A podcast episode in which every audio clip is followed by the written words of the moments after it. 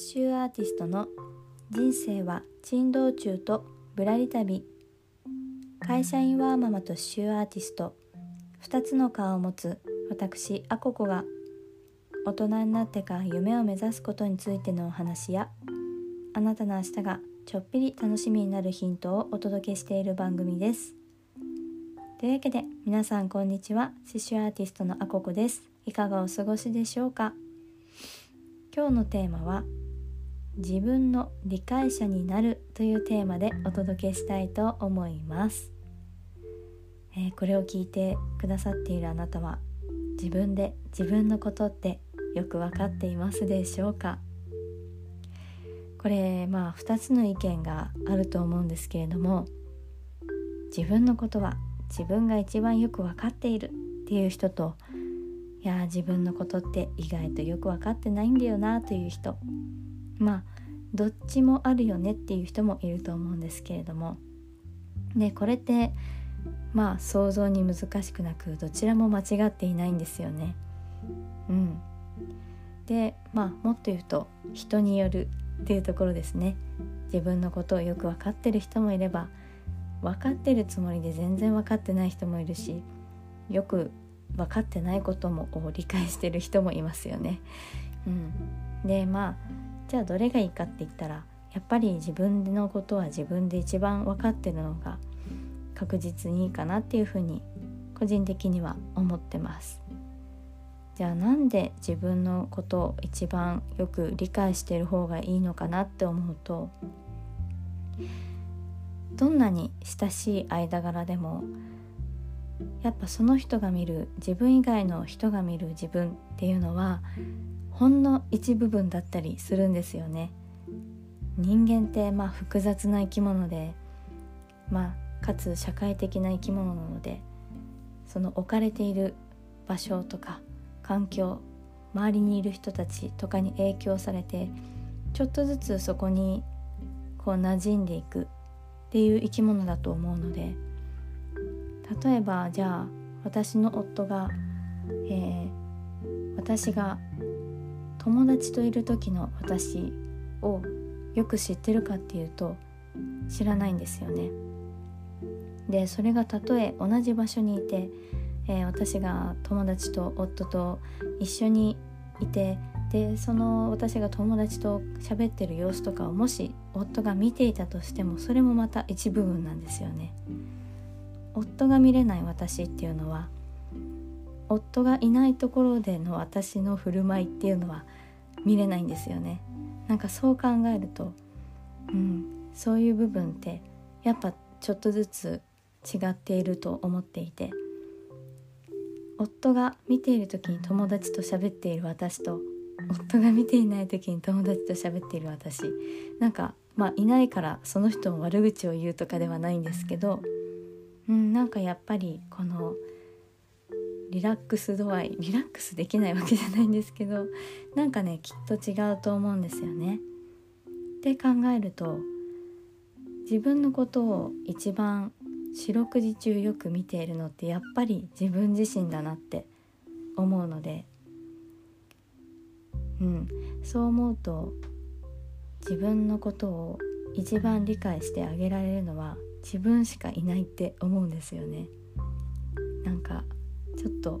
複雑な話になっちゃったんですけど 伝わってるかな っていうこともあって、まあ、最近ねいろいろとこう人と会話したりとか関わったりしていく時にそんなことを思ったんですよね。そうでまあ人と関わっていく中で自分のことについてあなたはこうだよねっていうふうに言ってもらうことがあってでそれはきっとその人が見ている自分はそうなんだろうっていうふうに理解ができるのでああそうなんだっていうふうに、えー、知っておく必要はすごくあると思う一方でただそれがあなたの全てじゃないんですよね。たとえあなたのお友達があなたについてあなたはすごく優しい人だよねって言ってくれていてももしかしたらあなたの中ではいやそうじゃない自分もいるよっていう気持ちがあったりとかそういう時になんかちょっともやっとするっていうことあると思うんですがいかがでしょうか？私もたまにそういうことがあってうん本当はそんなんじゃない自分もいるのにっていうふうに思ったりする時にああそっかって。もちろんその相手が嘘をついているとかではなくって多分見たまま感じたままを伝えてくれてると思うんですよね。だからそれはそれであこの人と一緒にいる時はそういう風に見えるんだっていうのを受け止めつつでも一番自分のことを理解してるのは自分だからそういう面を持ってる自分もそうだしその友達が知らない面を持っている自分も自分だしっていうことを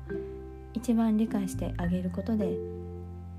自分の軸みたいなものを持ち続けられるんじゃないかなというふうに考えたので今日はこんなお話をしてみました。